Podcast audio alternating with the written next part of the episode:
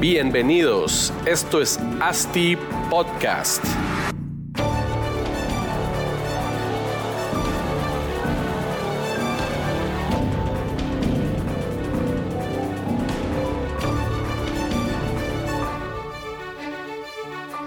Hola a todos y bienvenidos a otro episodio de ASTI Podcast. El día de hoy estamos grabando desde la comodidad de nuestras casas, ya que estamos siendo pues responsables y estamos acatando todas las órdenes de nuestro comandante en jefe. Así que si escuchan por ahí a nuestros hijos, a nuestros perros o a nuestras esposas gritando, no se van a reír. Entonces, eh, démosle. Personalmente, pues nunca he vivido una situación como la actual, ni parecida.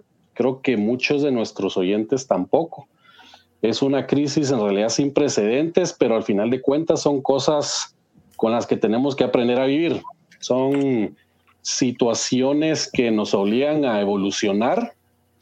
Son, pues al final el, el instinto de supervivencia es la habilidad intrínseca que todos tenemos, todos los seres vivos tienen de superar agresiones o cambios en nuestro entorno, pues con el objetivo de seguir vivos. Y este virus, este maldito virus, está intentando cambiar nuestro entorno, por lo cual pues nuestro instinto hará que evolucionemos a este, a este, a esto nuestro entorno actual y nos adaptemos a lo que será una nueva realidad en toda la industria. Y el día de hoy, pues obviamente hablaremos un poco de lo, del, nuevo entorno que será nuestra industria inmobiliaria. Em, pues como les hablaremos, hablaremos un poco de cómo tenemos que adaptarnos a esta nueva realidad pues ninguno de los que estamos hoy aquí tenemos una, una bola de cristal para saber cómo se comportarán los mercados, eh, aunque las tendencias pues de las, de las crisis suelen repetirse, creo que es importante escuchar la opinión de los principales entes de la industria inmobiliaria en Guatemala. Y pues para eso invitamos el día de hoy a dos eh, representantes o los dos representantes de las dos entidades más importantes del desarrollo inmobiliario en Guatemala. Juan Carlos Salazar es el actual presidente de la Asociación Nacional de Constructores de Vivienda, ANACOVI, y Carlos García, el actual presidente de la Asociación de Desarrolladores Inmobiliarios de Guatemala. Bienvenido a ambos, ¿cómo están? Eh, Hola, Gracias por la invitación.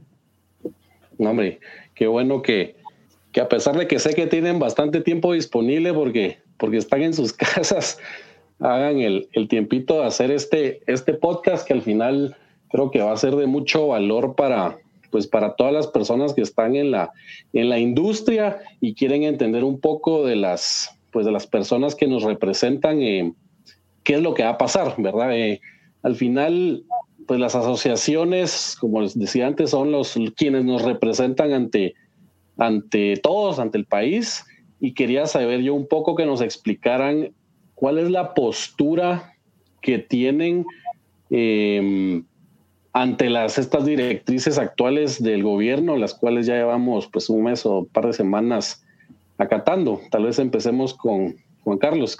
¿Qué nos puedes contar? Bueno, por parte de Anacovi te puedo contar que, mm, que la postura que, que, tomamos fue la de seguir las instrucciones del presidente, de alinearnos atrás de los esfuerzos que se están haciendo. Em, han habido muchas críticas y muchos eh, señalamientos y al final de cuentas creo que mm, tampoco el presidente ni su equipo estaba ni listo ni preparado ni habían vivido una crisis similar. Em, la cantidad de información con la que somos atacados todos los días, la cantidad de información buena, información mala, la verdad es que ha sido sumamente complicado de, procesar. Em, las necesidades son las mismas, eh, eh, no, no, solo en nuestra industria, en básicamente toda todas las industrias. Eh, lo que nos enfrentamos es, es a, a, un movimiento del tablero. Es como que si hubiéramos estado jugando todos en la misma mesa de Monopoly y nos movieron a todos el tablero. Em, y todos estamos tratando de hacer, hacer lo mejor de lo que tenemos enfrente. Eh, aún así es extremadamente complicado. Eh, son situaciones que son muy complicadas de mantener para nosotros en la industria del desarrollo inmobiliario. Eh, ustedes lo sabrán, es, el negocio es financiero y el negocio financiero depende muchísimo del tiempo. Y el tiempo está en nuestra contra. Pareciera que una semana, dos semanas son, son relativamente poco, pero pero no lo son, son, pegan muy, muy fuerte. Sí, seguro. Estas semanas han sido críticas y más, y más las semanas que vienen y la gente esperando, ok, terminan en las próximas semanas, ¿seguiremos en lo mismo o no? Carlos, ¿qué nos puedes contar? Pues mira, digamos, eh, basado en la última información proporcionada por, por el señor presidente, pues hemos podido ver que pues actualmente esto va a llegar hasta, el, hasta la semana posterior a Semana Santa.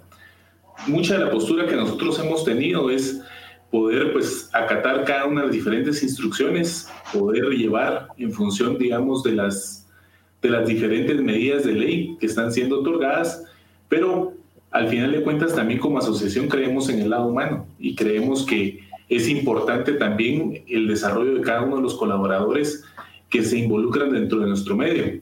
Entonces, como asociación lo que hemos estado tratando de hacer es poder eh, desde, desde la comodidad de nuestras casas o desde, desde esto tan inquietante que nos entró, eh, poder brindar información a nuestros asociados eh, para que puedan sobrellevar con paz, con tranquilidad. ahí sí que en medio de una situación que trae incertidumbre, que como bien decía Juan Carlos, va a tener efectos económicos, que pueda cada uno de ellos, al final de cuentas, lograr medir y mitigar en la mayor manera posible esos impactos que puedan venir. Ya, ¿cómo han, oído un poco de las, de las iniciativas para reactivar la economía? Em, entendemos que ahorita las, las, las medidas que se están tomando son básicamente, pues obviamente para preservar la vida del ser humano, del, del, guatemalteco, pero la, la, la, incidencia o el impacto económico de estar parado estas semanas, otras dos semanas y probablemente de más o no, también eh, afecta directamente la vida de las personas. ¿Qué, qué pensás, Juan Carlos? Eh, definitivamente, o sea, tenemos una, trabajamos en una industria en donde muchas de nuestros, de nuestros contratistas trabajan y viven día a día. Eh, en donde su, su, sueldo semanal, quincenal es, es crucial eh, y, es su forma de vida, es su sustento. Eh, no solo, y, ahí hay que pensarlo, que no solo las cuadrillas, eh, nuestra industria en general se va sobre esa pirámide. La mayoría de, de nosotros como desarrolladores las utilidades retenidas las tenemos invertidas en tierra, en proyectos en marcha, en, cosas que se están moviendo. El detenernos, pues, no somos empresas de cash, no somos empresas que tenemos grandes, grandes cuentas donde podamos aguantar tres, cuatro meses tratando de mantener el sueldo de todo el mundo. No, no llegamos. Nosotros hemos estado planteando tres líneas de acción que creo que son, son las cruciales. Una es el corto plazo, es decir, lo inmediato, qué necesitamos o qué tenemos que hacer o qué tiene que pasar para que realmente podamos cubrir esas planillas y poder, poder seguir con, con, con, el, el, el, derrame económico hacia abajo con, nuestra gente. Eh, dos es el mediano plazo, que es realmente qué tenemos que hacer para eventualmente volver a arrancar la maquinaria. Esta, este arranque de maquinaria va a ser, va a ser duro porque no vamos a estar listos. Eh, los proveedores no van a tener probablemente el material necesario para que todo el mundo arranque, eh, el requerimiento de gente va a ser alto, no sé si vamos a encontrar la, cantidad de gente necesaria para poderlo arrancar. Y, y en el largo plazo, que, que, tristemente aquí estamos hablando de corto plazo, son los próximos días, mediano plazo es la próxima semana, semana y media, y largo plazo es el próximo mes, mes y medio. ¿Qué son los incentivos que vamos a requerir o que creemos que se van a necesitar para poder arrancar y dar, dar, dar, dinamismo de nuevo a la industria. Eh, ahí vienen muchos temas de los que hemos estado trabajando previamente, como son los movies, como son em, la ley de tasa preferencial, eh, temas que nos ayudarían como, como a, nivel macro a poder, a poder rearrancar el, la maquinaria, ¿verdad? Sí, creo que lo que mencionabas de, de, una reactivación de construcción, pues todos los que estamos involucrados en, en desarrollo sabemos que las, pues, las constructoras quienes nos, quienes nos construyen los proyectos, el, el, parar y volver a empezar tiene un costo bien, bien grande para nosotros, que al final va a ser un tema de ver quién, quién, lo, quién lo absorbe o cómo se absorbe, ¿verdad? Creo que Uno de los puntos importantes que hemos tratado de trabajar y, es extremadamente complejo es, esto es una cadena que va desde, desde la persona que gana el sueldo más bajo hasta la parte más alta de la pirámide, donde están los proveedores grandes o, la banca y el gobierno. Y, cómo, cómo, buscamos un balance, porque es que al final de cuentas el buscar quién paga esto es un, es un círculo vicioso, o sea, no, se termina. Eh, aquí, de, aquí todos perdemos, o sea, aquí, no hay, bueno, habrán ganadores probablemente, pero, pero la gran mayoría, la gran, gran mayoría, vamos a salir con un corte de pelo de esto. Eh, creo, creo, que ir alineando esos, esos problemas y tratar de entendiendo cómo cada movimiento afecta lo menos posible a la cadena y a los que están alrededor es parte de la clave de poder encontrar una salida, una salida que duela menos para todo el mundo. Claro, no, me parece, me parece súper tu postura. Eh, Carlos, una pregunta. Ustedes también como desarrolladores, ¿cómo están viviendo la, pues, la coyuntura actual? ¿Están eh, desinvirtiendo, reduciendo el nivel de negocios, eh, simplemente observando, esperando para tomar decisiones o invirtiendo, ampliando negocios, aunque con cautela, pero tal vez tienen ahí una, una su estrategia que nos cuente. ¿Cuál de las tres? Mira, digamos, yo creo que, pues al final de cuentas, todos nos movemos bajo esta industria. Esta industria es una industria que, que al final de cuentas hace un derrame precisamente en muchas otras industrias más y también en el crecimiento de la economía eh, de Guatemala. Eh, hemos visto a través de las diferentes estadísticas de Vanguard el, el significado y el aporte que el sector construcción hace al final de cuentas eh, al Producto Interno Bruto del país. Entonces sí creemos que pues al final de cuentas de nuestro lado de desarrollo es muy importante estar en cautela los proyectos que venían en proceso, poder revisarlos y poder hacer eh, rechequeos de timelines, rechequeos al final de cuentas de todos los temas de flujo, eh, porque quiera que no, ahorita eh, precisamente los proyectos van a empezar, digamos, a tener cierta adecuación de sus flujos, lo cual es necesario medir y mitigar y estar constantemente controlando. O sea, yo creo que, digamos, poder decir ahorita, paremos, dejemos de invertir, es, es ilógico ante una situación que precisamente no se da en medidas económicas del país, que bien va a afectar, pero que al final de cuentas es un país que pues hoy eh, somos un país productivo, o sea, tenemos mucha producción y el hecho que nosotros tomemos una decisión para seguir invirtiendo hace que al final de cuentas el país siga creciendo, pueda tener esa recuperación.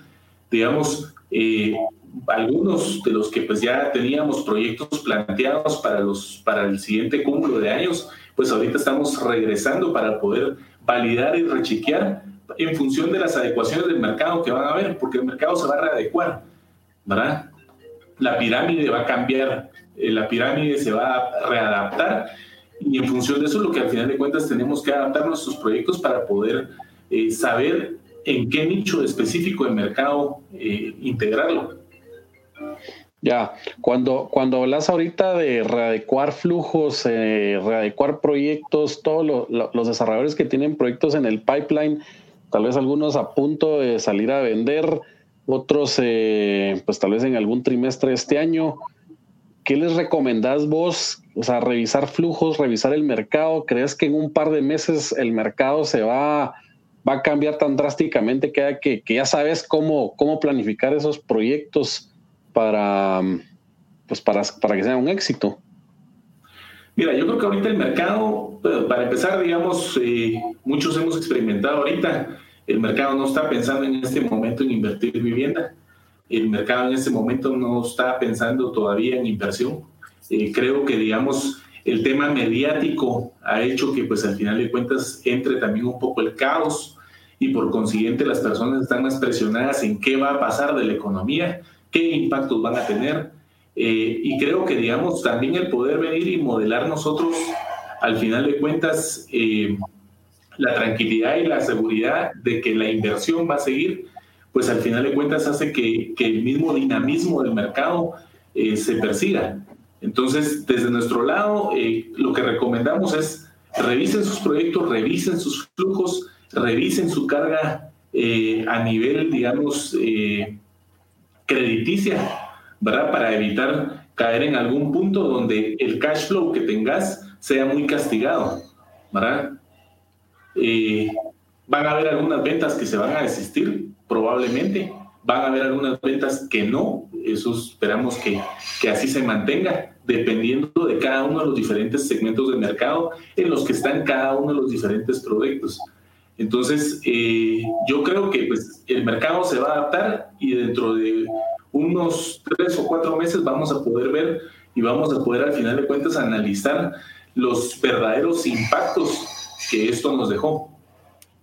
Sí, yo sí estoy seguro de algo, es de que pues obviamente todos los mercados van evolucionando a su, a su ritmo. Una crisis como esta eh, eh, los vuelve más ágiles, hacen, son, se vuelven cambios más, más rápidos y creo que nosotros como desarrolladores tenemos que estar eh, viendo esta crisis con ojos de oportunidades que, que, van a salir. Y ya lo he mencionado varias veces, nuevos productos inmobiliarios que se pueden desarrollar, que probablemente alguien ya lo está desarrollando y muchos tal vez ahorita ya se están, están poniendo un ojo, pero al final, como cualquier producto, nuestra, nuestra idea o el objetivo es solucionarle problemas a, nuestros usuarios finales, inversionistas o clientes finales para, para, para, pues para que tengan una, una mejor eh, vida, si es vivienda o mejor negocio. Ahorita vemos que muchos de los del, retail negocios están sufriendo con tema de pagos de planillas, N cantidad de restaurantes que no están pudiendo funcionar a, a un 100%, sino simplemente se, se va a un tema de, de delivery, ¿verdad? Entonces, eh, lo, mencionaba, lo mencionaba yo, productos nuevos que, que, salen a raíz de estas, de estas crisis y creo que se van a, a, a, a volver exponenciales, van a crecer exponencialmente en temas como eh, cocinas compartidas, eh, espacios para, para negocios Em, o espacios para almacenaje de negocios que, que funcionen 100%, digital, negocios, venta de ropa, venta de cualquier tipo de, producto que pues ahora el marketing digital y, toda la, tendencia esa que puedas vender desde sin moverte de tu casa y te llega a tu casa y no tenés que ni probártelo porque lo puedes regresar si querés. Y a, raíz de todas estas nuevas soluciones que, que requiere la gente, pues pues eh, nacen soluciones inmobiliarias que nosotros tenemos que, que, mm, investigar y proveer a nuestro mercado. Juan Carlos, ¿qué pensás vos de, productos nuevos que has visto? Me imagino que en, todas estas semanas de, de, estar encerrado, pues uno ya empieza a volverse un poco loco, así, y, buscarle, buscarle por dónde le entramos a, este asunto. ¿Qué, ¿Qué, has pensado de qué nuevos productos podríamos trabajar? Mira, em, creo que el mercado cambió eh, y cambió fuerte en estos días. Todavía no, no, tenemos una claridad de qué o, cómo. Em, no sé si han tenido la oportunidad de ir al supermercado en los últimos días ya en, en cuarentena. O sea, el comportamiento de uno en el supermercado ya es diferente. Y por mucho que querrás ser racional y que querrás tener, tener un punto de vista práctico, tu comportamiento en el supermercado es diferente. Y el supermercado lo pongo como, como la cosa más vainilla del mundo, como, como algo de, lo más, tradicional que hacíamos entre la semana. Eh, y sin embargo, ese, comportamiento nos cambió. El comportamiento de, cómo atendemos a la gente que nos está llevando los deliveries está cambiando. Eh, la forma como estamos interactuando con la gente está cambiando. No sé cuánto va a durar eso, pues, porque, o sea, hemos pasado como humanidad por pestes bubónicas, por gripe española, por cosas súper contagiosas y eventualmente va, va regresando. Eh, mucho va a ser cómo nosotros usamos nuestras propiedades, cómo nosotros usamos los espacios que hoy por hoy tenemos y cómo va a cambiar esa dinámica de movimiento que tenemos hacia la ciudad y hacia el trabajo. Eh, estamos en una posición, la verdad, muy cómoda a nivel, a nivel socioeconómico nosotros y estamos en nuestras casas eh, trabajando en, videoconferencias todo el día. Em, yo la semana pasada hubo un día que bajé y mi perro me recibió como que si hubiera venido de la calle. porque en todo el día no me vio. Eh, es más, el, trabajo en teleconferencias, te podría decir que estoy trabajando mucho más que, en, mi oficina. no tengo con quién voltearme a platicar, no tengo con quién voltearme a, hacer un comentario. Entonces estás, estás en un ritmo completamente diferente. Em, creo que es súper prematuro para tratar de entender eh, qué va a cambiar. Y de nuevo, lo que nos está cambiando ahorita es el consumidor, pero la capacidad que vamos a tener de cambiar la oferta que tenemos enfrente, estamos a dos años, tres años, de empezar a modificar esa, eh, esa oferta. Em, las ubicaciones creo que van a tener un, un, peso muchísimo, muchísimo más fuerte. Eh, la gente que está en ubicaciones aisladas ahorita creo que empezaron sus cuarentenas muy cómodos. Eh, probablemente ahorita sí están un poco más desesperados. Eh, puros, puros pensamientos míos, no tengo ninguna información que me respalde eh, las personas que están en, estas, en estos productos nuevos que, que, nos dedicamos a vender los últimos años, que eran apartamentos pequeños, también están desesperados de sus espacios pequeños. y, y ese era el producto que era el caballo de batalla del mercado los últimos dos años. ¿ok? Sí. Eh, entonces, probablemente van a cambiar los espacios de interacción, vayan a cambiar los espacios en donde nosotros podemos tener ciertas relaciones con la demás gente. Eh, vayan a cambiar la forma como trabajamos. Ese, es de los que más, más vueltas me ha dado a la cabeza. ¿Cómo, cómo el espacio de oficinas va a ir cambiando, porque una vez entras a tu casa es tu santuario. Si tiene 25 metros cuadrados o tiene 250 metros cuadrados, es tu santuario pero el espacio de oficina va a sufrir un, cambio fuerte. Todavía no sabemos qué son las medidas que vamos a tener que tomar para poder habilitar nuestros espacios de oficina, no digamos las obras, los espacios de oficina. Entonces, creo que es prematuro, pero bien. Yo creo que con, con el espacio de oficinas, obviamente ahorita por, por el distanciamiento social, pues todas las, las áreas de coworking están así como, como prohibidísimas, ¿verdad? No, no, no estén juntos trabajando pero al final de cuentas es una de las soluciones que, está muy latente en, pues por lo menos en la industria de oficinas y, creo que a, pesar de esto va, va a seguir, va a seguir siendo una de las o, la opción más rentable y con mejor capacidad para, para, los usuarios, más que todo que ahorita los millennials, centennials vienen con el chip de, emprendedores eh, y los emprendedores pues con la mentalidad de empezar de poco en poco, de no tirarse a oficinas enormes o empezar en oficinas de 30, 40 metros y creo que esa tendencia va, va a seguir. Em, Carlos, quería preguntarte si el virus fuera eh, controlado el día de hoy, hoy 30 de marzo, ¿cuánto tiempo le calculan ustedes que el sector inmobiliario, la industria inmobiliaria volvería a la normalidad?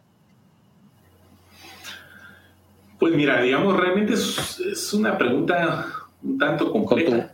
Con tu, bola de cristal. con la bola de cristal habría que sacarla.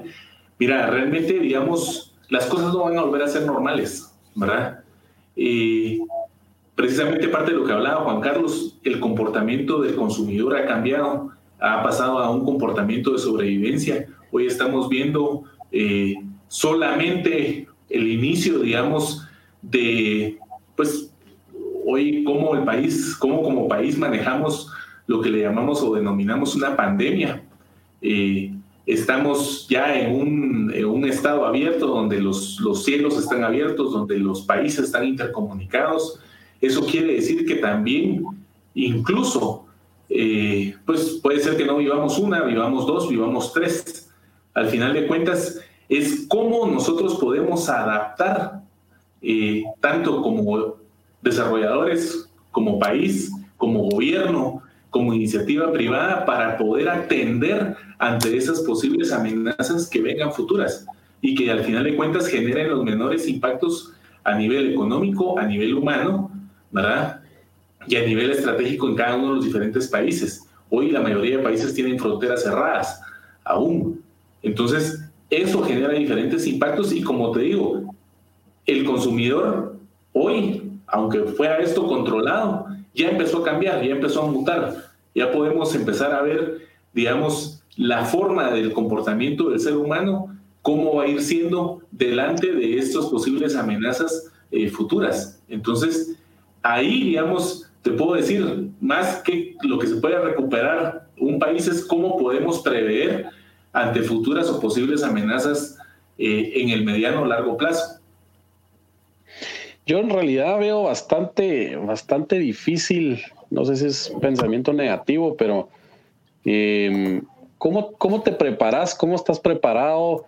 Eh, un proyecto como tal, ¿cómo está preparado para una de estas em, epidemias, para una crisis de este tipo? O sea, por ahí he estado en estos, en estas últimas semanas en un montón de webinars donde hablan de proyectos anticrisis, proyectos eh, y que, mutan dependiendo de la necesidad. O sea, ¿qué tanto en realidad podemos detener o que un proyecto no sufra una crisis como esta?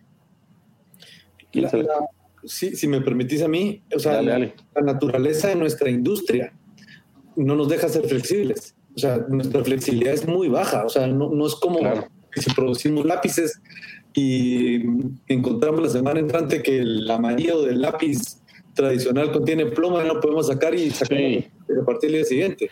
Y no sé qué empresa hacía carros un día y el, y el día siguiente estaba haciendo mascarillas, pues así de...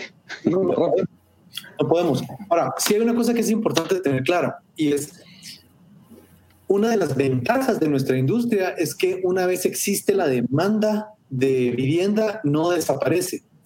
Es decir, todas esas cadenas de comida rápida que, no vendieron eh, el, almuerzo hoy porque la gente no salió a su casa. Esa demanda se perdió en, la siguiente, en los siguientes segundos que tomaste la decisión. La demanda se perdió porque yo la llené con algo más. Ellos perdieron su oportunidad. La demanda o el helado, que no salimos a comernos hoy después del almuerzo. Yo mañana no voy a salir a buscar dos helados porque tengo el antojo de mañana y el antojo de hoy. Sin embargo, en, cuando, cuando hablamos de vivienda, una vez despertó la demanda, la demanda permanece hasta que es satisfecha. ¿ok? Eh, perdón, despertó la necesidad. ¿ok? La necesidad se convierte en demanda si solo si encontramos la forma de empatarla con la capacidad de compra. Si la empatamos con la capacidad de compra, existe ese, ese potencial de intercambio. Em, y en, nuestra industria, yo te diría que sí, efectivamente, dudo que han sido sean muchos los que han vendido apartamentos en esta época o casas. La verdad no, no, no tengo el dato eh, y si alguien lo hizo lo felicito de verdad con todo mi corazón. Sin embargo, eh, muchos de los comentarios que ves ahorita es cómo la gente está con una necesidad, una prisa, una demanda de una vivienda diferente porque las condiciones de la vivienda en las que están hoy por hoy con el encierro les cambian por completo su, su, perspectiva. Y de nuevo, los cambios en la tipología van a ser lentos, no van a ser rápidos. los cambios en la tipología los vamos a ver en los próximos 12, 24, 36 meses. Vamos a empezar a ver los primeros cambios en tipologías de vivienda. Para mientras van a ser adaptaciones de lo que tenemos hoy por hoy. Eh, en la conferencia que, hizo Anacovi la semana pasada, yo hablaba de, de los escupideros. No sé si estaban ustedes en la conferencia y les decía bien, en, las casas, en las casas de alto nivel de Latinoamérica, de Estados Unidos, de Europa, en la entrada tenían unos, unas vasijas de, cobre, que ahora las venden como antigüedades en un montón de cosas de antigüedades. Y mm, esos eran pinches escupideros. Yo caí en la trampa y compré uno y llegó mi abuelo y me dice, ¿por qué tenés un escupidero en tu casa? ¡Qué asco! Eh, es un cambio que se dio paulatinamente en el tiempo, poco a poco fue saliendo de, la sociedad y, se eliminó. Sin embargo, la distribución de nuestras casas de hoy, del, 2000, del 2020, se parece mucho a la del 2000 y se parece mucho a la de 1980 y se parece un poco menos a la de 1960 y se parece un poquito menos a la de 1940. ¿Ok? Pero estamos hablando de que de 40 para acá son que 80 años. ¿Ok? Sí. Los cambios serán relativamente lentos. Esta crisis nos va a obligar a hacer cambios relativamente rápidos, pero la naturaleza de nuestra industria es lenta y vas a verlos en, el mediano largo plazo, diría yo.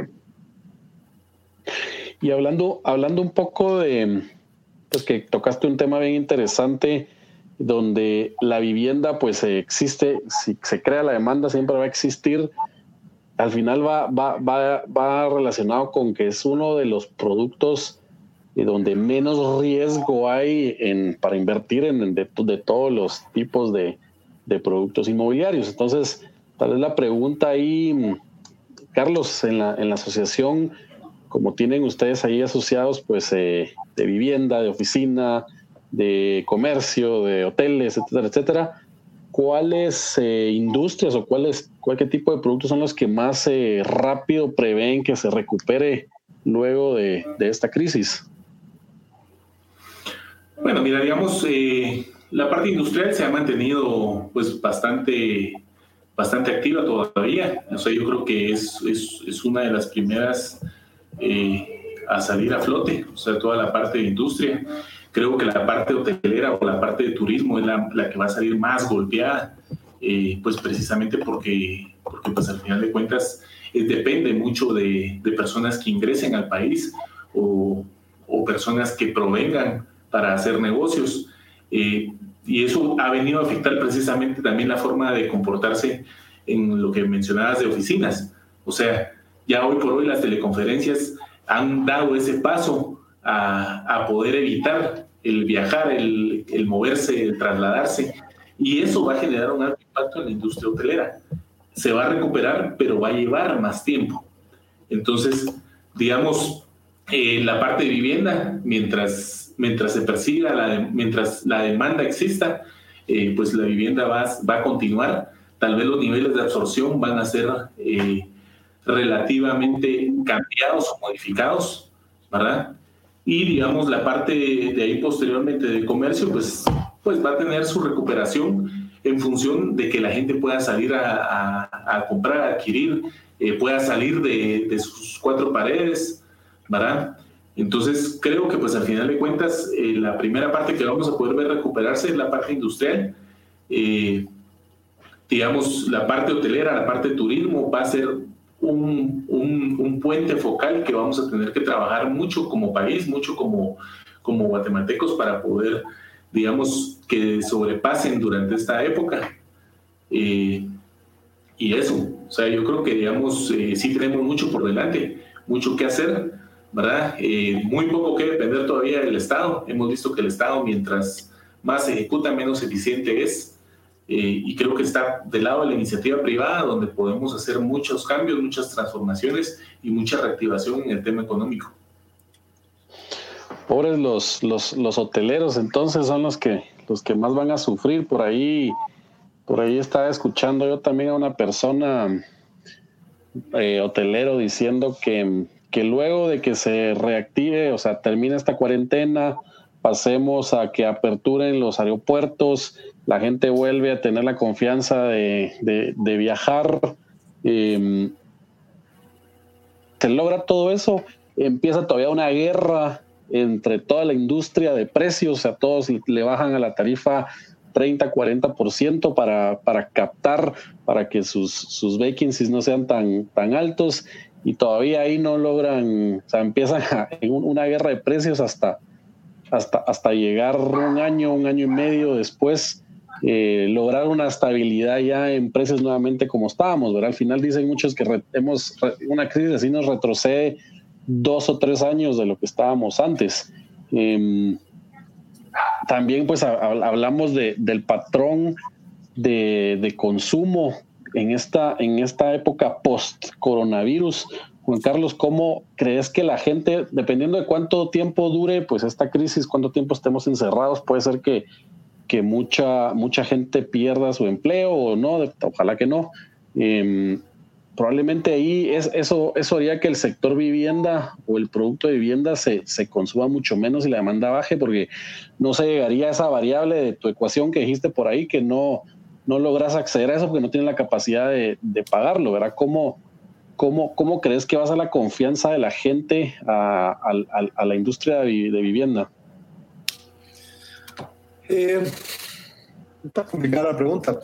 Tenés, tenés, nosotros no estamos solos en esta, en esta industria. Eh, nosotros vamos junto con las industrias de los proveedores y vamos con la industria bancaria. Eh, creo que mientras logremos el balance con los bancos, que hasta antes de la crisis había plata eh, y había buena liquidez, no veo por qué vaya a ser un problema. Como te digo, la demanda de la gente sigue estando ahí. Ahora, ¿qué, qué, pasa? Em, la verdad es que si yo tuviera un proyecto ahorita por salir, no estoy claro de que sea el mejor momento de salir.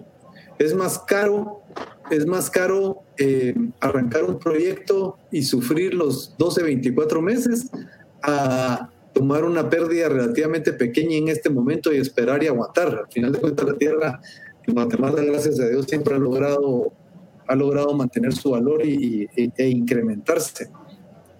Claro. Temas que, que nos va a costar aquí es definitivamente, hablabas de la guerra de precios de los hoteles. Eh, nosotros no tenemos la cintura que tienen los hoteles porque típicamente no tenemos las, las cosas pagadas. Eh, así que a nosotros el tiempo también va a ser algo, algo fuerte.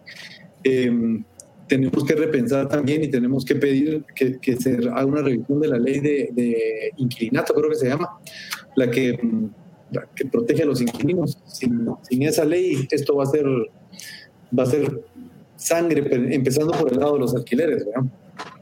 No, no tanto del lado de la venta. Eh, hay, hay veo que absolutamente todos los que tenemos un, stake en esto nos va a costar salir de, estos centros comerciales igual. El modelo de compra está cambiando, o sea, nos lo hicieron cambiar más rápido de lo que habíamos cambiado todos los años anteriores tratando de seguir a los europeos y americanos. Em, en línea, compras eh, por teléfono, eh, no es que cerramos o la prefiramos, sino es lo que podemos. Y eso nos, claro. nos está enseñando que funciona. Eh, acabo, estoy recibiendo un tuit ahorita de Hospital El Pilar, aviso importante, continuamos trabajando normalmente en todas nuestras áreas. Este es un hospital, y esto es un hospital de los probablemente top 3 de Guatemala, eh, donde está avisando que sus operaciones siguen, siguen normales. O sea, hasta la gente que creemos que va a estar en este momento con flujos estables, está anunciando. Eh, claro. Y solo apoyando la pregunta que le hiciste a Carlos anteriormente, em, yo sí tengo la fe que si estos no lo liberan más pronto que después, el mercado va a empezar a recuperarse relativamente rápido. Eh, nosotros em, no tenemos la, la, oportunidad de detenernos. Eh, no podemos cerrar un mes. El restaurante tendrá que despedir personal, tomar una pérdida fuerte, em, pero su capacidad de apertura, ¿qué será? ¿Cinco días? Sí. 30 días. No sé, no, no, no conozco industria. Eh, pero nosotros no podemos detenernos. Es muchísima la gente que trabaja, que trabaja del sector de construcción, ¿verdad? Sí, por eso al, al, inicio hablábamos que el impacto económico también de, de, frenar este tiempo, aunque estemos pensando en, pues en salvar vidas, puede ser que, que sea al revés y este parón porque, porque no es eh, a corto o a cortísimo plazo, puede ser más doloroso para nosotros después, eh, pues a, mediano y largo plazo, estar aquí parados, ¿verdad? Tanta, tanta gente en el, en, el, en el mercado informal o los que viven del día a día, ahorita sin ganar un centavo, eh, con algunos, ahí por ahí el presidente se lo diciendo que pues que amplían presupuestos para mandarles comida y montón de cosas, pero ¿qué, qué, qué tan seguros estamos de eso? Carlos, ¿querías decir algo? mira, yo, creo que, yo creo que al final de cuentas, esto lo que nos enseña es nuevamente a dejar de depender de nuestro disque papá gobierno. O sea, eh, creo que, digamos, otra, otro, otro aspecto importante a tocar es las PPA, las, APP, perdón, eh, que pues al final de cuentas actualmente pasan por, todavía por el Congreso. O sea, y si vemos lo que estamos tratando de evitar hoy con esta, con esta eh, pues con esta pandemia es que pues al final de cuentas colapsen nuestros sistemas de salud. O sea, porque aún aunque tengas suficiente oferta privada, no abastece lo suficiente como para poder atender a toda la población. Entonces, eh, si logramos al final de cuentas encontrar esos puntos en donde la iniciativa privada pueda adaptar y sumar oferta donde actualmente hay segmentos de mercado desatendidos, yo creo que hay oportunidades increíbles para poder desarrollar y para poder impulsar más la economía guatemalteca. O sea, hemos sido una economía pujante a pesar de los robos, a pesar de las a pesar de todo lo que hemos vivido en los últimos seis, ocho años, eh, Guatemala se ha mantenido. Entonces yo creo que, que el hecho de poder vivir hoy una pandemia es solamente una oportunidad más eh, para encontrar precisamente esos diferentes puntos de oportunidad para desarrollar más el país, para poder encontrar dónde hay oportunidades de negocio. O sea, el desarrollo no solamente interviene en vivienda, en oficio, en comercio o en industria. El desarrollo de por sí habla de poder gestionar recursos para que su comunidad eh, aumente su estilo de vida. Entonces, yo creo que estamos frente a algo importante que si lo podemos ver y abordar de la manera adecuada, podemos sacar a nuestro país por encima de lo que actualmente está. Las oportunidades van a estar esperándonos. Lo importante es estar vivos para estar, poder aprovechar las oportunidades, tener empresa todavía. que siga viva la empresa. Sí. Mencionabas algo interesante, Carlos, y, muchos economistas también dicen que, el, que hay un shock ahorita, que, el rebote casi siempre es más, más, más grande y mejor que, que la parte mala. Em, probablemente ahorita vamos a sufrir un par de meses, un par de meses de, poca absorción, diríamos los desarrolladores, em, las vacas flacas, pero, pero dicen que después el rebote es mucho mejor. ¿Qué, qué, creen de esto, Juan Carlos? Que estar vivo en ese momento va a ser genial.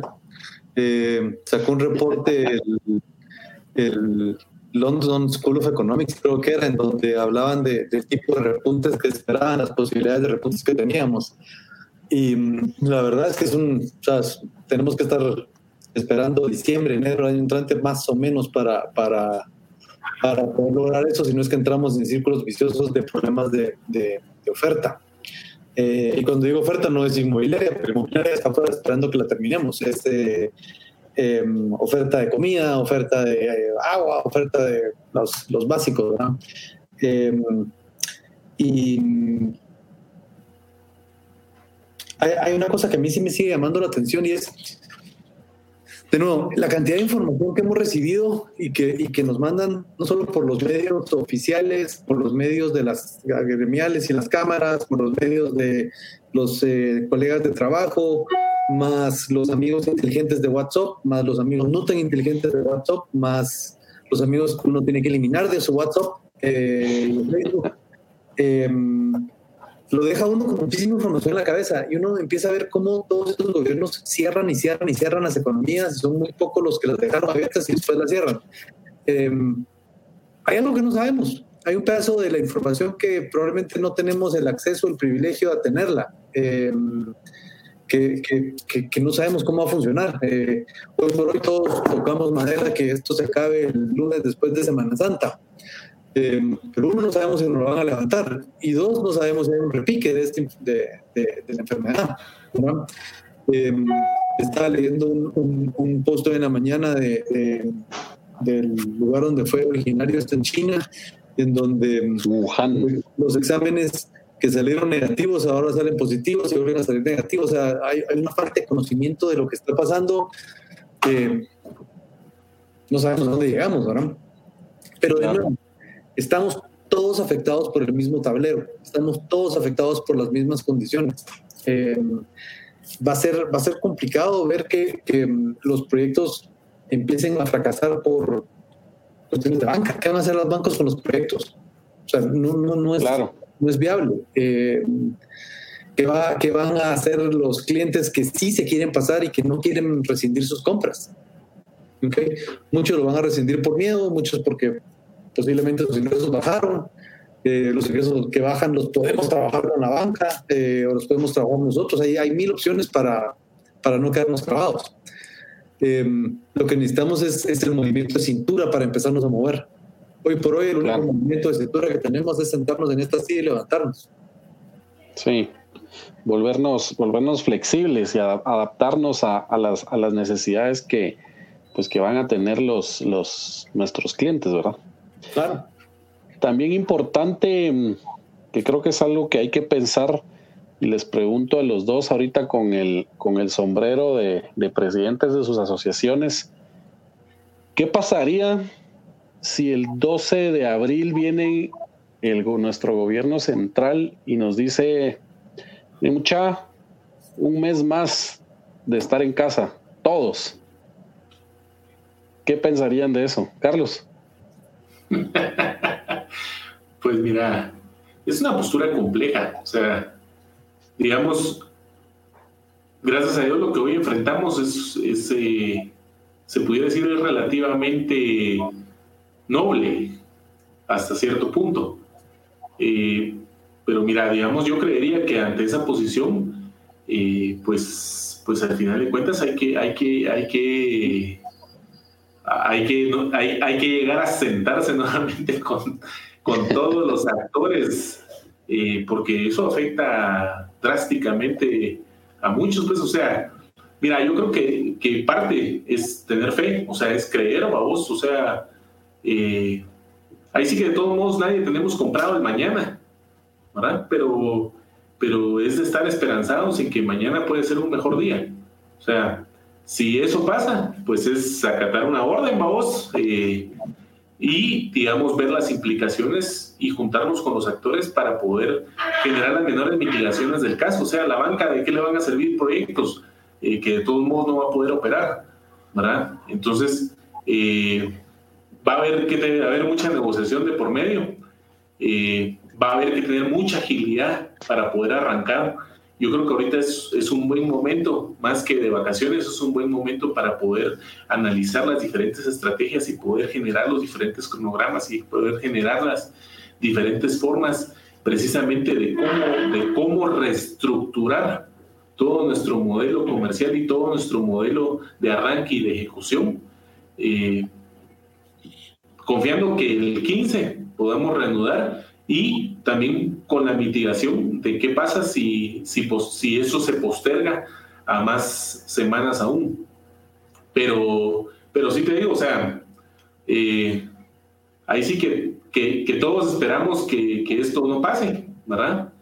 Eh, pero si pasa, ya estamos en, en otra etapa mayor que tenemos que evaluar. Claro. Sí, yo no creo que haya muchas empresas que logren pasar después de Semana Santa si no arrancan y no tienen un flujo positivo.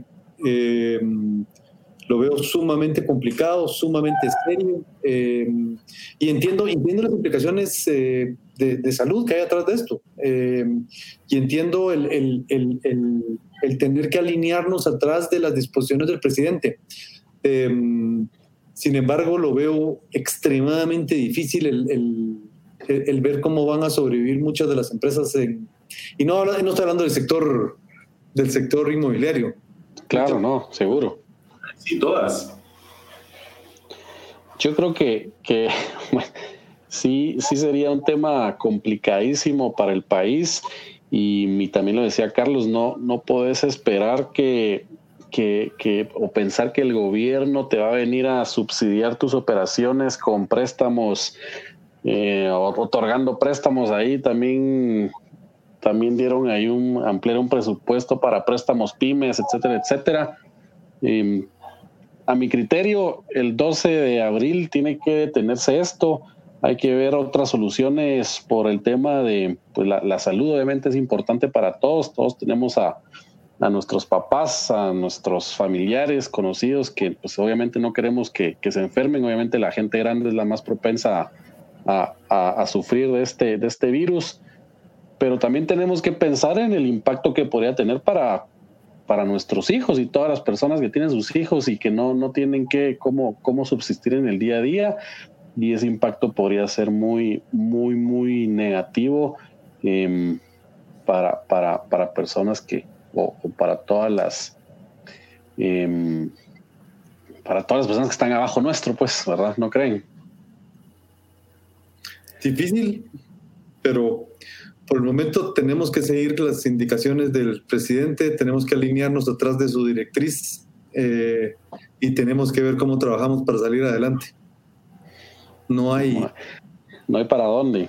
No, no hay... Nadie nos obligó a ser empresarios. Eh, nadie nos forzó a, emprender nuestros propios futuros. Eh, son los momentos estos los que creo que te hacen tener ganarte bien las canas. Porque si no las tienen, las van a tener ya. en, en, dos, en dos semanas te salieron. Ahora, continuando un poco con este tema, em, ¿creen ustedes que un país, Guatemala en este caso, o cualquier país, debería, debió estar más preparado para una crisis como esta y, y no ir actuando o tomando decisiones en, en, la marcha como estamos? Porque al final la similitud con un proyecto, un proyecto inmobiliario que nosotros pues desarrollamos, eh, uno planifica para evitar que al final el maestro ahora tome decisiones o no, ¿verdad? Al final hacemos escenarios, vemos, tratamos de planificar una, un, un proyecto al 100%, por, vemos por dónde puede salir mal las cosas y tratar de tener todo al 100% para, para, para que sea un éxito. Al final de cuentas, pues el manejar un país seguro que es mil veces más, más complejo y complicado, pero no, no creen que debería existir un, un área que, que, que, está planificando estos riesgos y tiene ya los planes de acción para esto, para estas situaciones. Mira, la verdad es que, que realmente yo creo que ningún país, por muy desarrollado que está, estaba listo para, para algo de esta índole. Y eso creo que lo podemos ver pues en muchos de los países, desde Estados Unidos hasta China. O sea, ¿qué nos abre esto? Los ojos. Es que pues al final de cuentas, eh, sí debe de existir más, más involucramiento, más exigencia, más, eh, más planificación de los diferentes actores, tanto públicos como privados, eh, para poder prever y para poder prevenir pues hay muchas aristas que no puedes prevenir todo, pero por lo menos para poder tener las herramientas básicas para poder atender a tu población o las necesidades de tu población. O sea, eh, estar 100% preparado va a ser muy complejo, eh, pero al final de cuentas creo que sí se puede ya desde ya hacer los diferentes, ¿qué se pudiera decir? Mesas de trabajo para poder abordar los diferentes problemas que hay en el país. O sea, yo creo que esto ha marcado un despertar a nuestras instituciones, tanto de salud como de Estado, eh, a, nuestras, a toda la parte económica por igual. Eh, tenemos una banca sana, o sea, eh, si no, hoy por hoy la banca hubiera perdido mucho en, en la bolsa. Entonces yo creo que al final de cuentas sí hay cosas que podemos hacer, sí hay cosas que podemos mitigar, no solucionarlo al 100%, pero, pero sí hay algo que se puede hacer. JC.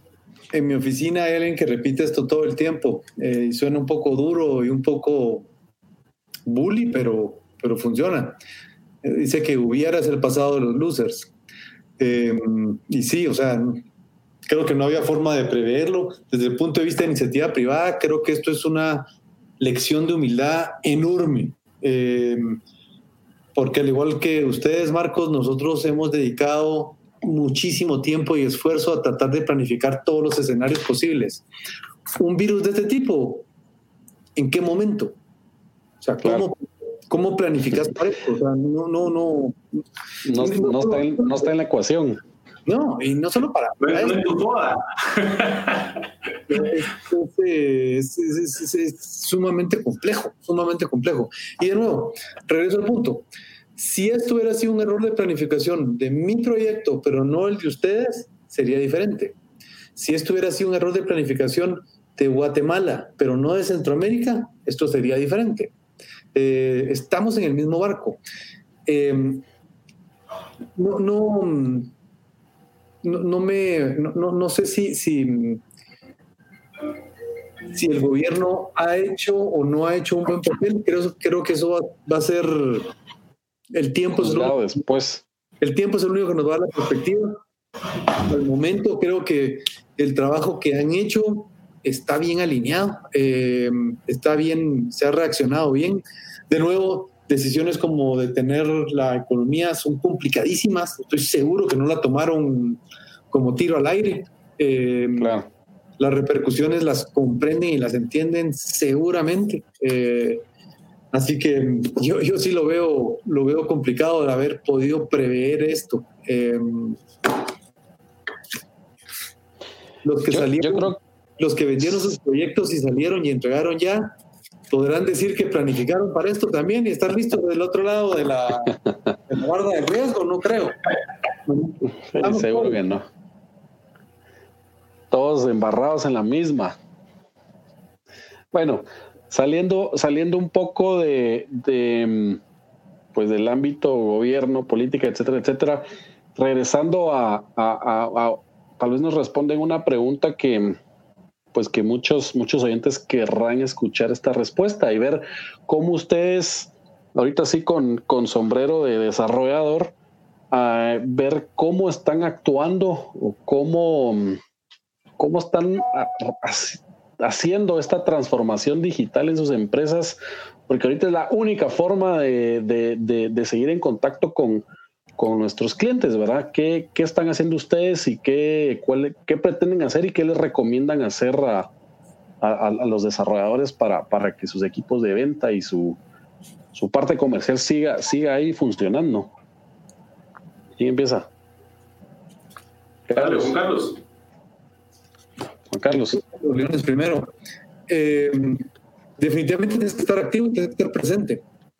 La gente no está comprando. Bueno, Sí, la gente está comprando. Acabo de ver, chat, eh, acabo de ver un, un, en, en, LinkedIn una señora mayor que estaba diciendo que tuvo su primera conferencia virtual con excelentes resultados. Cerró la venta hoy. Eh, venta digital. Alguien que nunca en su vida probablemente haya trabajado una venta digital. Le funcionó. ¿okay? O sea, no, nos está cambiando eh, la forma como estamos atendiendo. Tenemos que estar en línea, tenemos que estar presentes.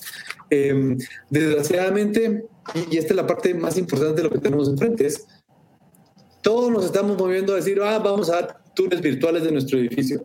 Todos nos estamos moviendo a decir, ah, vamos a entretener a la gente con cositas nuevas que hacer en este tiempo que no tiene nada que hacer.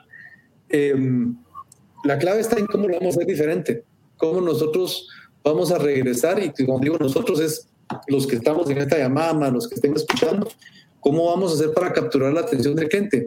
¿Cómo vamos a hacer para, para dejar de, tratar de empujar el producto? Em, nuestro mercado es aburrido. La forma como comunicamos se ha vuelto súper aburrida. Apartamentos de tres habitaciones, apartamentos de dos habitaciones, apartamentos de cuatro metros cuadrados, apartamentos con dos desde, precio desde, reserva con tanto. Sí, em, pero, pero nuestros clientes no salen a comprar así salen a comprar diferente.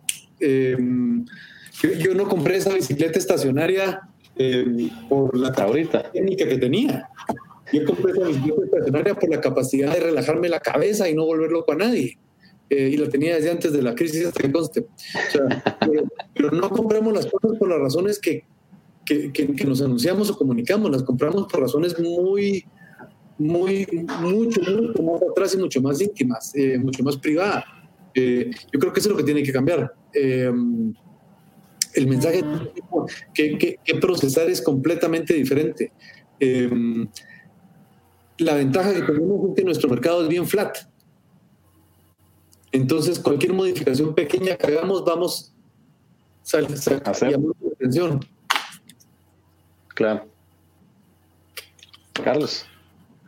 Pues mira, digamos, yo creo que primero, lo primero que viene a mover la mesa es a, a todas las fuerzas de ventas. O sea, yo creo que son los que, para empezar, vamos, eh, son los que hoy por hoy se encuentran totalmente ya bajo el barco de que la digitalización debe de ser su most, ya su agenda virtu su, agenda física empezó a cambiar en estos pequeños días. Y te digo, digamos, yo más creo que, pues si bien hoy el cliente eh, y como bien decía Juan Carlos, el cliente, nosotros desde nuestra perspectiva, el cliente eh, primero necesita conectar, vamos. O sea, eh, le hablas de tres dormitorios, dos eh, planos, tours digitales, o sea, son cosas que de todos modos dentro de su wishlist, si lo puede ver y si se lo pueden pasar, buenísimo. ¿ah? Pero, pero digamos... No tenerlo va a ser muy caro. ¿Ah? No tenerlo es muy caro. Sí, sí, no tenerlo es muy caro. al final de cuentas, mira, eh, los proyectos tienen que estar activos de todos modos. O sea, tenés que abordar al cliente. Lo importante es cómo conectar con el cliente, cómo encontrar y poder extraer y, y extrapolar las necesidades que ellos actualmente tienen y transformarlo eso a un proceso de venta. O sea, yo creo que ese es el mayor reto, eh, porque digamos, habíamos que no podemos solamente querer conectar por la vía digital. O sea, las personas de todos modos interaccionamos y relacionamos unas con otras. Entonces, eh, lo importante es, al final de cuentas, es cómo poder conectar y cómo poder abordar a nuestro cliente y poder, al final de cuentas, obtener la mayor cantidad de información para saber si nuestro producto se adapta o no se adapta. O sea, yo más creo que ya el cliente, pues si hoy el cliente barato puede tener información de 30, 40 proyectos dentro de su portafolio de correos electrónicos o WhatsApps que le llegan, ¿verdad? Entonces yo más creo que, digamos, lo que, o pues de la vía de lo que nosotros estamos haciendo es ver la forma, primero, digamos, eh, tenemos un cliente ahorita que tiene la mente llena de buena información y de mala información respecto a la situación o a la crisis que está viviendo. O sea, el cliente tiene ahorita llena la cabeza de si mañana tendré trabajo o no tendré trabajo. El cliente hoy por hoy está bajo un estrés de la casa en la que estoy no satisface mis necesidades, o eh, qué será mañana, podré pagar o no podré pagar planillas. Entonces, digamos, lo importante es cómo nosotros podemos desahogar y liberar esa válvula de esa gran olla de presión que hoy es el cliente. ¿Verdad? Yo sí podría un punto más que me estaba ocurriendo ahorita. Es eh, una fuerza de ventas que no lee y que no estudia es una fuerza de ventas desechable. Claro. Em, no. Vas a tener una rotación enorme de vendedores. Si el vendedor, si el vendedor no, no, no, no, no tiene ese chip de progreso, ese chip de cambio, ese chip de estar avanzando, avanzando, avanzando, de estar entendiendo, de estar conociendo cómo funciona la psicología del cliente, de estar entendiendo qué son las tendencias, de estar entendiendo cómo funciona la banca, de estar entendiendo cómo... O sea, ¿no? Nosotros tres tenemos vendedores cáncer buenos. ¿Ok? ¿Qué son los que logramos que ese vendedor sea para que le quite cliente a ustedes? Porque al final de cuentas yo lo que quiero son clientes. Y al final los, los vendedores pasan a, ser más asesores, ¿verdad? Asesores de, la inversión en, en, un bien inmueble. Como decías, tienen que saber no solo de, de cómo venderte, tienen que saber de tu proyecto, tienen que saber de la banca, tienen que saber de finanzas, tienen que saber de FHA, tienen que saber de, de un mil cosas, hasta tienen que saber cómo contestarles o qué es lo que el cliente desea escuchar o de, de, las historias que los clientes están contándole a uno para generar confianza y lograrles vender, ¿verdad? Sí, y eso solo, solo para, para no crear susceptibilidades, yo la palabra vendedor no la uso con ningún ningún despectivo. Yo me considero, considero que ese es el, talento más importante que cualquier empresario tiene que tener, saber vender. Si no sabe vender, uno está perdido. Yo eh, creo que en, este mundo todos somos vendedores y, a nadie, nadie se tiene que sentir mal de que le digan que sos un vendedor, porque al final todos vendemos algo, nuestros servicios, productos, eh, tu know-how, tu lo que sea. Así es. Mira, el mejor vendedor es aquel que no, dándote un argumento de ventas, te vende. Sí, seguro. Por otro, por otros medios. Pero bueno, yo creo que, yo creo que aquí a, ustedes dos les encantan las ventas. Podemos hacer otro, otro podcast de, de temas de ventas de productos inmobiliarios, siguiendo un poco el y, y hablábamos un hablábamos de, transformación digital en la industria. ¿Qué piensan ustedes? Eh, pues obviamente van a, van a, van a concordar conmigo, pero yo estaba pensando cómo, la, cómo nuestras entidades eh, gubernamentales, estatales, en las cuales nosotros como desarrolladores solicitamos y tramitamos eh, permisos de construcción, ¿cómo hacemos para que estas entidades también se suban al barco de la transformación digital y logremos ser más eficientes en, en trámites de licencias? Yo por ahí estaba viendo un, un, artículo que en países como Singapur autorizan licencias de 100 mil metros cuadrados en 30 y pico días, ¿verdad? O sea, son, son, son temas a los, a los cuales a nosotros como, como desarrolladores y como decías, Juan Carlos, que al final es un tema financiero y, en, el tema financiero, pues el tiempo es, es oro. Eh, lograr una, unos tiempos de licencia mucho menores podrían, eh, podrían, podrían beneficiarnos un montón más. Que, que a, ustedes que son los líderes de estas asociaciones, ¿Han escuchado o hay propuestas de algún plan para que las, para que las entidades estas se, suban, se suban al barco en la transformación digital? No. Tenemos, tenemos nosotros el planteamiento de la ventanilla ágil de la construcción eh, que va a funcionar muy similar a la ventanilla única de exportación que tiene Agexport, en donde vamos a concentrar la recepción de papelería en una sola ventana con los diferentes eh, eh, interesados, por decirlo así, detrás para poder ir haciendo los trámites y poder llevar un control de los tiempos. Em, sí tenemos problemas nosotros en cuanto al tiempo de licencias, eh, pero es principalmente los, los ministerios que se han ido incorporando recientemente a este proceso. Previo a esto ya había salido la, la, la, opinión de que de, autorizarla. Vamos a ver en qué momento o en cuánto tiempo nos la, la terminan de autorizar.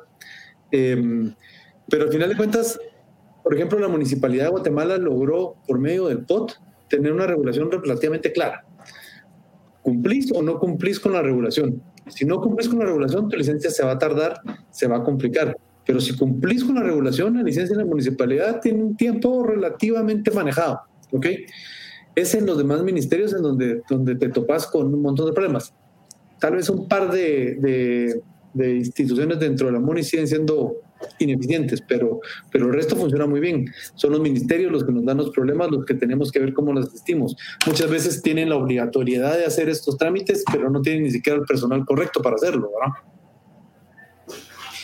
Creo que en la medida que, que nos vayamos subiendo todos a BIM, Marcos, y pasemos nosotros a una uniformidad de, de, de, cómo manejar la información, eh, va a ser más fácil poder pelear y poder decirle a un FHA, por ejemplo, mira, aquí está toda mi documentación, que es exactamente la misma que le entrego a la municipalidad, que es exactamente la misma que le entrego al Ministerio de, Medio Ambiente. Eh, hoy por hoy, no sé si ustedes tienen el dato en mente, pero ¿cuántos planos tenemos que imprimir para los diferentes ministerios? Eh, yo te diría que yo, yo he visto cuando, cuando me escanean los, los, los, estudios de impacto ambiental que van como, como van foliados y si van llegando como a 800 y pico de hojas, o sea, unos 700. Bueno, para Ambiente no es tanto, pero para otras entidades somos 700 planos, calculo yo. Que podría ser un archivo digital. Sí. By the way, doblados de una forma específica para que esté todo perfecto dentro de la si no, no te, no, te lo reciben. Y, y vez que firmarlos ya acorde a mostrar la firma de tu DPI, vamos. No, mira, digamos, yo creo que al final de cuentas se han creado ventanillas únicas, se han creado, se han creado un montón de cosas dentro de las municipalidades y dentro de los diferentes ministerios, que pues al final de cuentas yo creo que lo más importante es tener un marco jurídico claro. O sea, el POT vino a generar uno, si bien la municipalidad todavía es carente en otras áreas. Eh, si a mí me preguntas, o sea, yo soy muy creyente de los, yo soy, yo en lo personal, yo creo que mientras más regulación tenés, eh, menos eficientes sos, los mercados se autorregulan solos, y pues si, un, si, el, si el cliente adquiere o absorbe tu producto, es porque está conforme a sus estándares. Claramente, sufragando todos los estándares técnicos, eh, pues que al final de cuentas es necesario cumplir bajo las diferentes normativas a nivel mundial. Entonces, yo creo que sí, a nivel de, de, marcos regulatorios es importante que pues, las municipalidades eh, puedan agilizar sus plazos, puedan eh, ser más eficientes y más efectivos. Las entidades gubernamentales debemos de tener más claros ¿verdad? los panoramas y los alcances de cada una de ellas, o si bien unificarlos todos para que podamos tenerlos en una sola, en una sola entidad, Eh, porque hoy ingresas una información al Ministerio de Ambiente, hoy ingresas otra información al Ministerio de Salud y después otra va para Conred y otra completamente diferente va para Aeronáutica. Y la que paras ingresando a la municipalidad es completamente otra distinta. Entonces yo creo que al final de cuentas eh, esto es un círculo vicioso que lo que necesitamos es romperlo. Yo creo que estamos frente a, frente a ello para poder hacerlo. Eh, creo que voluntad por parte de la Municipalidad de Guatemala hay, creo que también en las demás municipalidades de los diferentes municipios empieza a haber voluntad. Eh, claramente el factor político es, es, es, eh, es, relevante y yo creo que eso es uno de los mayores estorbos que pues usualmente tienden a haber eh, en todos los marcos regulatorios. O sea, el factor político pesa mucho y creo que ese es el que ha sido el mal, que pues hoy ha callado mucho el desarrollo en todas las diferentes áreas de Guatemala. En, el tema de ciudades, es en el único en donde te digo que el mercado no necesariamente se va a regular solo. En el tema del diseño de la ciudad y la regulación de la ciudad y la certeza que necesitamos, uy, es complicado. Em, sin mencionar nombres, el hecho de tener, de no tener una regulación clara es las oportunidades de que pase ese edificio de cuatro torres en zona 14, en una zona en donde, olvidémonos que era residencial, o sea, esos son otros 20 pesos, en una zona en donde no existe la posibilidad de evacuar los carros. Evacuar. Eh, más los demás problemas que pueda tener. Entonces, en el tema de ciudad, yo sí soy partidario de que tiene que existir alguna regulación, principalmente porque, y este tema lo he discutido hasta la saciedad en, en en la, en la Universidad Francisco Marroquín, donde, donde he sido catedrático los últimos años, es em, las ciudades que más admiramos, las ciudades que regresamos y decimos, ay, no, qué lindo Madrid, qué lindo Londres, qué lindo París, qué lindo México, qué lindo Buenos Aires, son las ciudades que tienen las regulaciones más fuertes. Eh, nunca regresamos de Arizona diciendo, pues, qué lindo Arizona o Atlanta. Jamás de la vida. Claro o Managua, vos, Managua, qué linda la ciudad. o sea, no pasa. Qué pueblote. Entonces, eh, es, es, de todos los temas que, que, que, hemos hablado, el, el, manejo de ciudad sí es algo importante. Y es, más, la certeza que el POT nos dio a los desarrolladores es fenomenal. O sea, por eso es. Seguro. No, yo, yo, yo, yo, estoy a favor también de, de ese tipo de regulaciones de, ciudad. También creo que el POT es una, para nosotros es una herramienta muy poderosa hasta el punto en que vos podés ver un terreno y en menos de un minuto saber si el precio al que te lo están vendiendo es eh, correcto o funcional para, para el desarrollo o el potencial desarrollo de un proyecto inmobiliario y verdad creo que, que te da tanto parámetro que puedes eh, decidir desde ya, rápido, si te, si te funciona o no, ¿verdad? Por ahí veo que Carlos perdió un poco de, señal, ya, ya lo vi que, regresó, pero cabal, aprovechando creo que ya nos pasamos bastante, bastante del tiempo. Em, quería agradecerles a los dos por, por haberse tomado el tiempo de, estar con, con, nosotros el día de hoy. Seguro nuestros oyentes les, les, les agradecen bastante toda la, el know-how y todo lo que nos platicaron el día de hoy. Quisiera ver si alguno de ustedes em, tuviera algún, algún último comentario, algo que, que quisieran compartir. Em, ya, em, creo que todos, que lo repito otra vez, todos estamos en el mismo barco aquí. la idea es cómo salimos todos adelante. Eh, la idea es cómo sacamos a la industria adelante sin pararnos en los pies de los demás. ¿Cómo hacemos de que esto sea un negocio que funcione para todos? Y que, y que lo podamos hacer en el corto plazo. Vamos, ánimos. Sí, sí, que a todos los oyentes ánimo. Pues yo también creo que... Los retos solamente nos, nos invitan a, a ser más productivos y más creativos. Buenísimo. Yo también me uno me uno a lo que dicen ambos, ser diferentes, ser flexibles, adaptarnos a la situación, entender nuestro mercado. Em, es hora de, cambiar nuestro chip, dejar de hacer las cosas como las veníamos haciendo. El mercado lo requiere, todos lo requieren. Eh, unamos fuerzas y todos los desarrolladores, todas las asociaciones que están enfocadas en esto, trabajemos para nuestro país, trabajemos para, para nuestras personas, para nuestros guatemaltecos y pues los dejo ahí con, los últimos comentarios que nos dieron Juan Carlos y Carlos. Espero que, todos estén pasando esta, esta crisis eh, de forma productiva, logrando eh, algunos de los objetivos que tenían en mente para, para estos meses y, pues aquí estamos en la lucha todos y les deseamos lo mejor. Em, síganos en nuestras redes, arroba Asti Podcast en Instagram, eh, Spotify, Apple Podcast, nos pueden escuchar. Cualquier comentario por correo, también nos pueden escribir a podcast arroba astidesarrollos.com. Em, los invito a que compartan este, este podcast a todos los que crean que, que les generará valor. Y pues de nuevo, muchas gracias a Juan Carlos, a Carlos por, por estar el día de hoy aquí. Y mm, nada, que pasen feliz cuarentena y trabajemos duro. Muchas gracias. Listo, gracias. Feliz día. Hasta luego.